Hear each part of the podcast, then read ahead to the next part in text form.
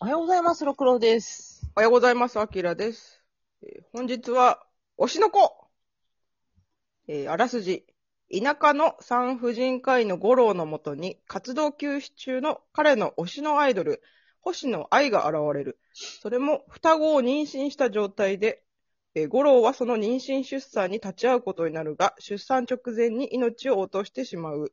そして再び目が覚めた時、その愛の子供、星野アクアマリンとして生まれ変わったのだった。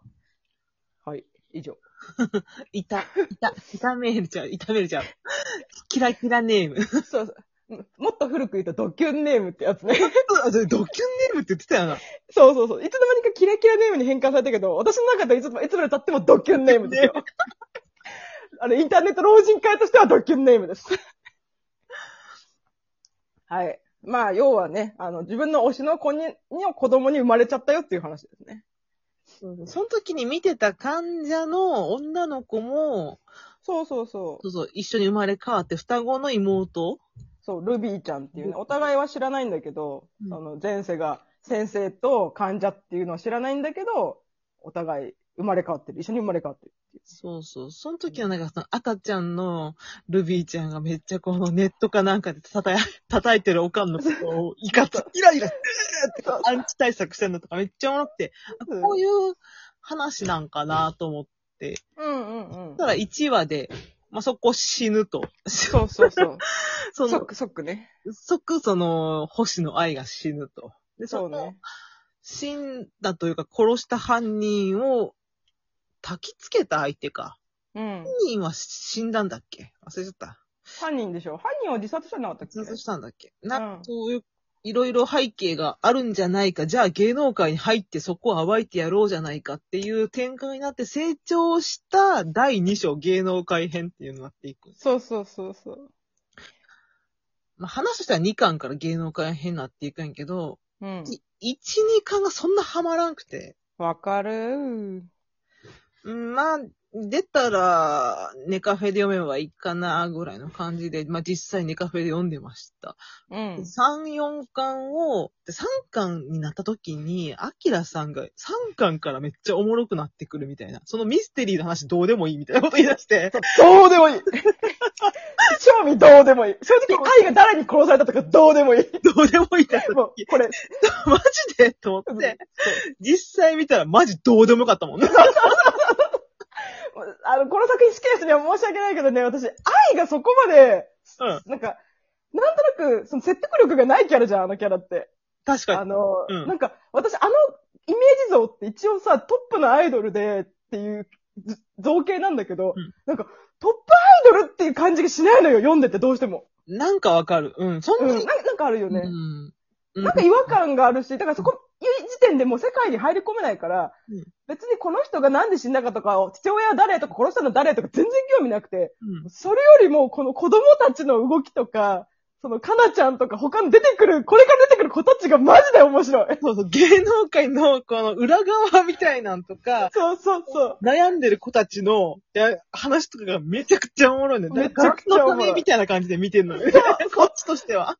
一番私面白かったのが、その恋愛リアリティショー編がすごい面白くて。めっちゃおもろかった、これ。こいよね、これ。れをやろうっていう漫画あんまないやん。ない、ない、いや、ないと思うし、なんか結構今の闇っていうか、その、例えば誹謗中傷のこととかもちゃんと取り上げたりとかしてるし、そういうとこも面白いんだけど、まあ、私何よりこのガラスの仮面ババアとしては、やっぱリアリティ商品出てきたあの劇団女優の子がやっぱ好きなんですよ。 いや、あの子最高やね。じゃないあなん、なんて名前だっけなんでちょっと今すぐ出てこないんだけど、あの、ずっとおどおどしてて、うんで、なんか、どうしてもこう、その、恋愛リアリティショー編のみんなの中で、ちょっと爪痕残さなきゃいけないって思ったせいで、ちょっと、こう、強い行動に出ちゃって、あの、まあ、炎上するっていうんううんうん子。なんだけど、黒川あかねちゃんかな。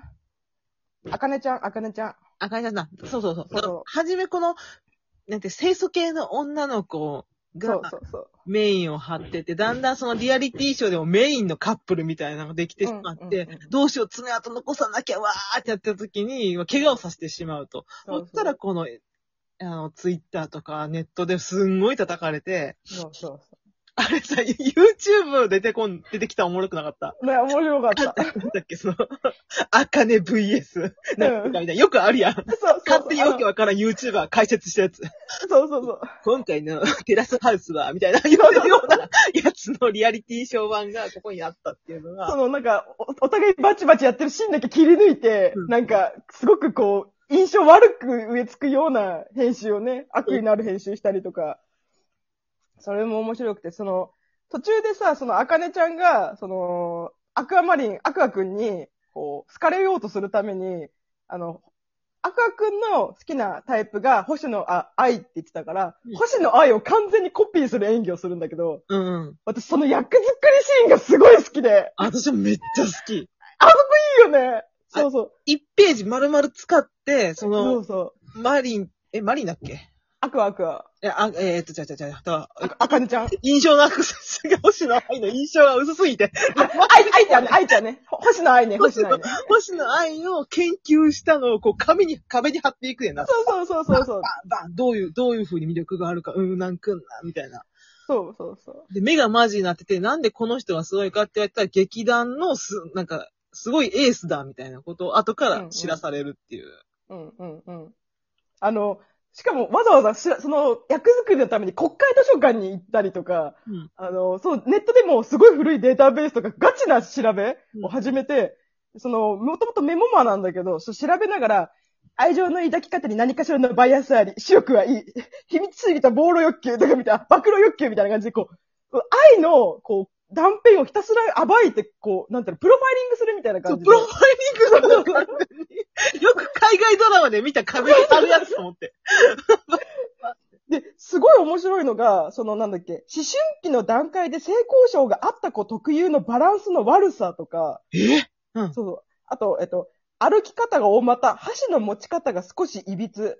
で、15歳あたりから破滅的行動に改善が見られて、良い出会いがあったのかなっていうのよ。もうこの子が暴けばええやん。実際にね、あかねちゃんは、その、暴いた上で、なんか、隠し子いたような気がするんだよね、うんみたいなことを。すごいよねそうそうそう。あの、なんだろう、役作りとプロファイリングと妄想で、なんとなくそこまでたどり着いたんだけど、うんいや、当たってますみたいなところが、 やっぱ、意外とそういうところに、心理、妄想力が意外と心理に近づくっていうところも、うんなん。かすごいなと思った。いいなと思った。そうそうそう。その子の、だから目がもうマジ、目がマヤなのよね、その時。そうそうそう。でこうじゃあ本番始めますって、パーンってこうカメラが回った瞬間、あの、愛特有の両目に星がね、うんうん。入るのがパッてこう、あかねちゃんに入って、あ、おはようみたいな、もう完全に愛になるところとか、もうこれ、ほガラスの仮面パパ刺さる刺さると思って、と思ってさ。この子の主役の話超読みたいって思った。で、そこに対抗してくる、その、有馬かなちゃんっていう、そその、あの、アク、そのアクアたちが10、10歳ちっちゃい時に子役の時に、天才子役として10秒で泣ける天才子役っていうのが出てきた、うん。このかなちゃんが、うんなんていうかこう、大人になるにつれ、こう、大人から必要とされなくなっていくっていうさ、こうんうの、ん這い上がり精神。そう。私ね、推しの子の中で一番好きなの、かなちゃんなんです。私もかなちゃんが一番好きなのよ。いや、かなちゃんマジで、なんだろう、努力してるしさ、頑張り屋だしさ、歌うまいのにさ、なんか最初に出した CD が売れたから、その後も CD 出したけど売れなくて、うんでも、決して下手じゃないのにずっと努力してたりとか、うんなんかこう、なんか見ててほんと応援したくなる子だよね。応援したくなる。うんなんか誰か本当私を必要としてくれ、必要として、その芸能界にね、芸能界に対して必要としてくれ。そしたら馬車馬のように働くからって言ってんのよ。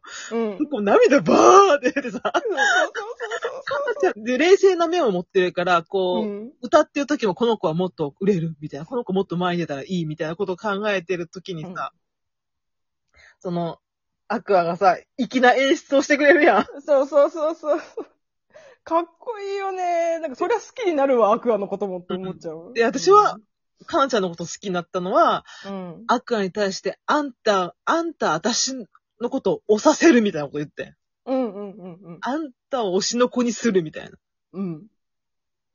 その時に、かっこいいなと思って。そう。かなちゃんかっこいいんですよねう。ん。あと個人的にその、なんだっけ、あの、少女漫画原作のドラマをやった時にさ、うんあの、かなちゃんが主役で、で、かなちゃん以外のイケメン俳優たちが全員大根すぎて、うんもうほんとひどい作品になってるんだけど、うんなんかかなちゃんがそれでもいいのよ、みたいな。私はそれでもその中でもいい作品を作りたいっていう、なんか、自分ができる範囲でいい作品を作りたいってもがくところもすごい好き。そうそう。子役を経て、そう、失敗とかいろんなことがあって、達観しちょっとしちゃってる感じが。そうそうそうそう。で、なんか、アクアがそれに対して、お、これならお前も本気出せるだろ、みたいな感じでうん、好仕掛けていくのもすごい好きですね。き。アクアとこのカナちゃんっていう関係性がものすごい好き。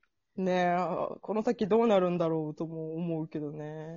なんだっけ、レアリアリティショーに出た時に、その、芸能学校に通ってるやんか。うんうんで、。その中で有名な子がなんかすごい、とても良かったわ、みたいなことを褒めてくれるああ、黒髪のいたねいたいたいた。いけなんか目の保養になったって言って、多分視力0.5くらいは良くなったと思うって言って。いたいいよね。その時に言うことまでおもろってみんなが言っ て。それで、なんでこの人こんなに面白いのにそこ出さないのみたいな言ったら、こういうクールキャラはね、男の人が見たらね、引いちゃうのよ、みたいなこと言ってて、うんうんうんうん。だから初めはね、ボケたふりをさせるの、みたいなこと、 一言も言わさないのよって言って、そういう芸能界の裏みたいな。うんうんうんうん絶対そのさ、AKB とかも絶対こういうおもろい子おるやん。うん。なんか言わしたらめっちゃおもろい子。でも黙っとかないと、うん自分より上の人がやっぱり来られると、うんか惹かれてしまうからっていうことでうん抑えてる人とか絶対いると思うから、そこをさらっと書いてるのが面白いね。な確かにね。だから結構 YouTube とかでね、その素の感じ出して、え、ギャップみたいな人はいるけどね。今はそういうやり方もあるからいいっちゃいいけど。うんうん、面白いですね。 ね YouTuber1 億、年収1億の人が出てきて、すいませんでしたって謝るから。めっちゃ面白いあとで個人的にね、あの子も好きなんだよ。め、め、メムチョ、メムチョ。あ、メモでも好き。うん。 YouTuber のメムチョが。実際はね、ちょっと年上なんだけど、あのーなんか、それこわかるそ、ありがとうございました。そうした。